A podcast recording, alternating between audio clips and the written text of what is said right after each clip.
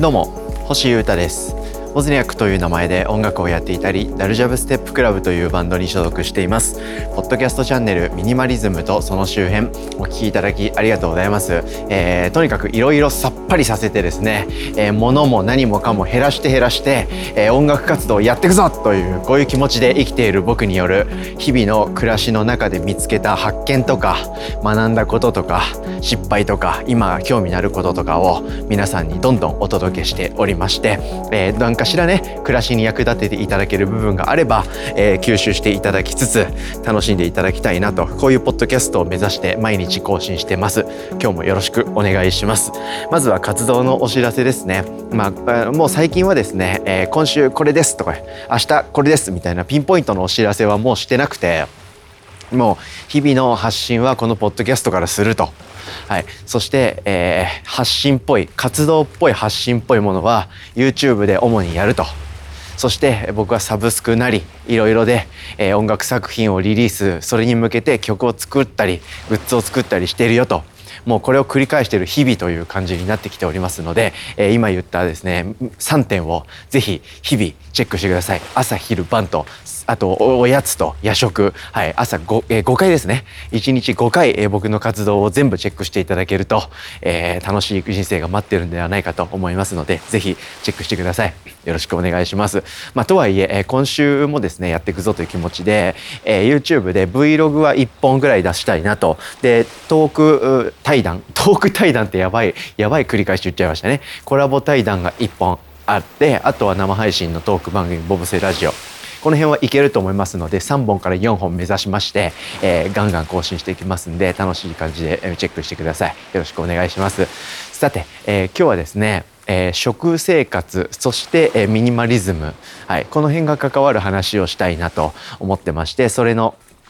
え、今僕が感じていること最近ホットなことを話します、え、カフェインです。はい。えー、このチャンネルではですねたびたびカフェインについて話をしてまして、えー、特に2021年の2月くらいかな？確か。1月の中旬ぐらいからですね僕はカフェインっていう物質に、え、興味を持ちまして、えー、そのことをポッドキャストではじゃんじゃん話してますから、えー、知ってるよという方あカフェインやめてるんでしょ？星くんはと、はい、お思いの方はあよく聞いていただいてありがとうございます。という気持ちでいっぱいなんですけど今日はですねそれの最新エピソードという感じでございます。はい、えー、カフェインをですね僕取らなくなりまして1月の中旬ぐらいに取るのをやめてから今日今日は8月の終わりですから、えー、2月3456788もう半年以上か。カフェインを遠ざけた暮らしをしてます。はい、で、えー、この半年7ヶ月のうちにですね、えー、僕が飲むよというふうに決めて飲んだのが1回だけ。差し入れでアイスコーヒーを、えー、いただいたいただいたというかなんか、えー、目上の方というか偉い人というか尊敬している人というか年上というかそういった方からですね「はい」って言われてアイスコーヒーとアイスティーを振って受け取った時がありまして、えー、その1回だけお昼ぐらいだったような気がします。はい、その1回だけ、えー、コーヒー飲んだんですけど、その1回を除いてはですね、僕はあコーヒーをはじめとするカフェインが入っているものは、えー、一度も口にしておりません。はい、それによってですね、え、かなり健康的に精神的にクリアになってですねすごくいいことばっかりだなというふうに感じてましてこれはですねたびたびここでお話ししまして皆さんにも是非取り入れていただきたいというふうに感じています。はい、ですが、まあ、最近ちょっとこの話してなかったので改めて軽く触れておこうかなと思いますがとにかくですねカフェインレスの暮らしは皆様におすすめですよ。僕から、えー、オズニャックの音楽そしてグッズおすすめですよダルジャブステップクラブの音楽ライブおすすめですよそれと同じぐらいですねカフェインレスの生活おすすめですよという気持ちでいます。カフェインって、え、コーヒーとかあとは紅茶とかいわゆる茶葉を使ったもの全般に入ってますよね。そういう成分。あとはコーラとかココアとか、えー、そういったものにも入ってるかな。あとはエナジードリンクなんかにも入ってますよね。覚醒作用がある物質という感じで。眠い時に飲んだりとかちょっと集中力を高めたい時なんかに飲むといいとされている物質なんですけどこれって、え、体にとってはマイナスだよとまあマイナスというかね一時的にはプラスというかねその集中力がギュッと増したりとか覚醒して眠気を覚ましてくれる効果あるよというところもちろんありますけど、えー、日常的にですね取り続けてしまうと、えー、そういう依存状態になると。はい、で、えー、飲んでるのが普通になってくるとそれがえ普通になりますから飲み続けても覚醒状態にはもうならなくなっちゃうと。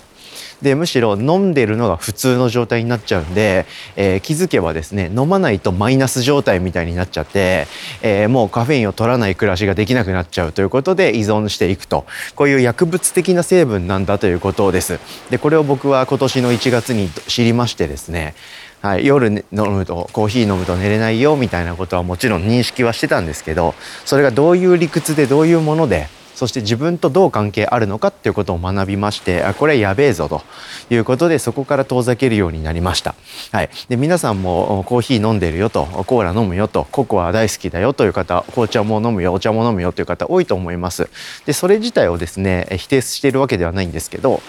えー、ずっとですね飲み続けているとですねカフェインの効果っていうのを正常にキャッチできなくなっちゃうんですよね体が。もう慣れちゃうんで。なので一旦ですねカフェインを取り続ける暮らしをやめてですね、えー、1週間から2週間ぐらいカフェイン立ちというカフェインを断つという、はい、そういうアクションをすることはですねすごくおすすめです。そうするとですね、え1回は頭痛が起きたりとか非常に眠くなったり食欲が暴発したりするんですけど2週間ぐらい経つとその体のですねカフェインに対する感受性がバカになっていたのが元に戻るんですよね。なので、えコーヒー1杯でもしっかり目が覚めるようになったりとか、はい、っていう風になります。で、それを機にですね、カフェインはそういう依存性があって、中毒性があって、覚醒作用は暴発するとかいうものだと認識した上で、何時ぐらいにどれぐらいのカフェインを入れようかなっていうのをマネージメントして、えー、一緒に付き合っていくという暮らしに切り替えることができます。はい、なので一旦ですねちょっとコーヒー飲みすぎてで気持ち悪いとかイガイガするみたいなことを日常的に感じ始めた方はですね一旦カフェインを取るのをやめて2週間耐えてですね2週間経ったら、えー、考えてコーヒーとかお紅茶緑茶を飲むような暮らしにするとカフェインをうまく使ってえー、気持ちよく、うん、暮らしていくことができますんですごくおすすめです。が僕はですねそういううまく付き合っていくことって結構何においてもうまくできないタイプなのでもう100か0みたいなのが大好きですからね、はい、もう1月にですねカフェイン立ちをして2週間経ってカフェインの感受性を元に戻した時点からそのまんまもうカフェインを飲むのをやめたんですよ。そうするとですね僕の人生から選択肢がまた一つ減りますから、えー、それに興奮するタイプの変態なんですね僕って。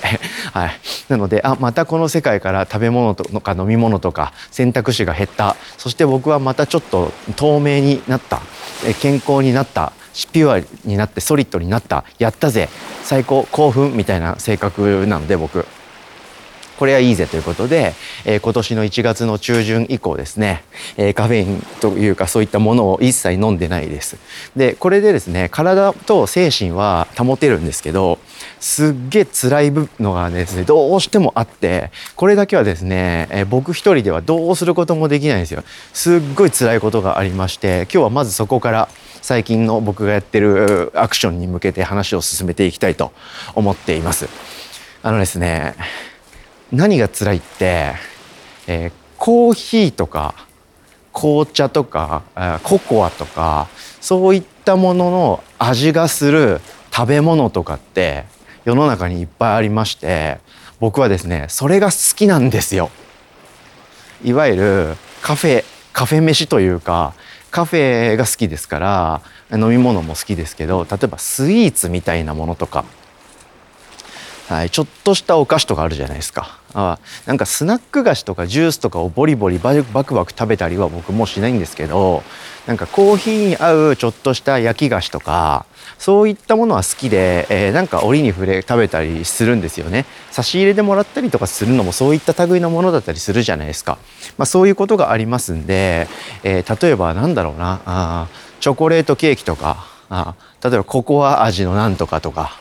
はい。コーヒー味のアイスとかあるじゃないですか。そういったものを食べるかどうか飲むかどうかみたいな局面って結構あったりするんですよね。カフェインレスの暮らしをするとですね単純に飲むコーヒーとか紅茶お茶以外にもですねそういう食べ物とか違う飲み物例えば豆乳飲料だけどコーヒーで割ってある豆乳飲料とかそういうのあるじゃないですか。はい、そういったものをですね選べなくなっちゃうっていうのが結構辛いところなんですよね。カフェに行って、えー、頼めるものがないなとコーヒーと紅茶とココアとあとオレンジジュースぐらいしかお店の選択肢にないなんてカフェは本当にザラにあるんですよね。そういう時はもう僕はもう苦渋の決断でオレンジジュースを頼んじゃうんですよね。カフェインを本当に僕は取りたくないんで一回取ると癖になっちゃう気がしてるんで取りたくないんですよ。なのでその飲み物でですねカフェインを取らないために、えー、なんか甘いものを飲んじゃうというかオレンジジュースとかしかないじゃんみたいなのはもう正直慣れたんですけど食べ物にもですねそれが押しかかってきててですね選択肢が減っちゃうっていうのがなかなか厳しいんですよね。でお店によって なんか意識の高いお店例えばスターバックスなんかは飲み物においては相当もう先行ってるんで、えー、牛乳じゃないミルクもいっぱいあるんですよね。豆乳があったりアーモンドミルクがあったりオーツミルクがあったりするわけですね。無脂肪乳とかもあるし。でコーヒーもですねカフェインレスのお豆とかもあるしカフェインレスのコーヒーもあるしカフェインレスのエスプレッソもある。でカフェインレスのエスプレッソでミルクを割ったラテとかも作ってくれるんで、えー、ラテを飲みたいんだけど内訳はアーモンドミルクとカフェインレスのコーヒー豆のエスプレッソで作るとかもできちゃうんですよね。なので相当ヘルシーにカフェインレスな暮らしは楽しめたりするんですけどでもですねやっぱ食べ物っていうのがまだね厳しいんですよね。で僕はですねコーヒーゼリーっていう食べ物が大好きなんですよ。喫茶店とかにあるよくよくあるあれですよ。はい、コーヒーゼリーが下にあって上にはソフトクリームが巻かれてるみたいなそういう世界観分かりますよね皆さん僕はですねあれが大好きなんですよ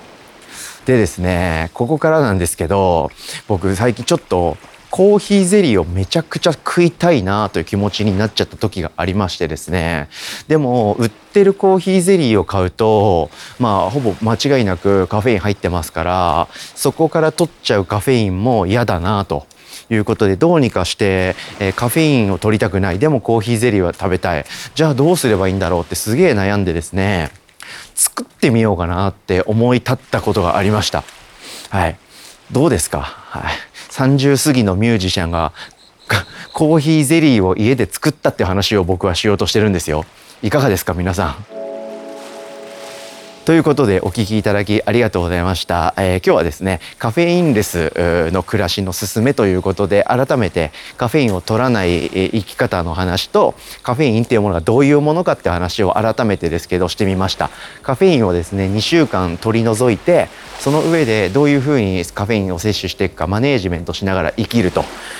いう暮らしはですねすごくおすすめなので皆さんにもやってみていただきたいことでございます。でその上でですね、えー、僕はカフェインをもう取らない暮らしをしてるんですけどでもコーヒーの味の食べ物は食べたいと。その中でもコーヒーゼリーが食べたくなっちゃった時がありましてそこからどういう風にやっていくかみたいなことを後半ではお届けしたいと思っております。一気にラフな話になりますが明日もお付き合いください。ということで聞いてくれてありがとうございました。ミニマリズムとその周辺星歌がお届けしました。それでは今週も皆様元気にいってらっしゃい。バイバイ。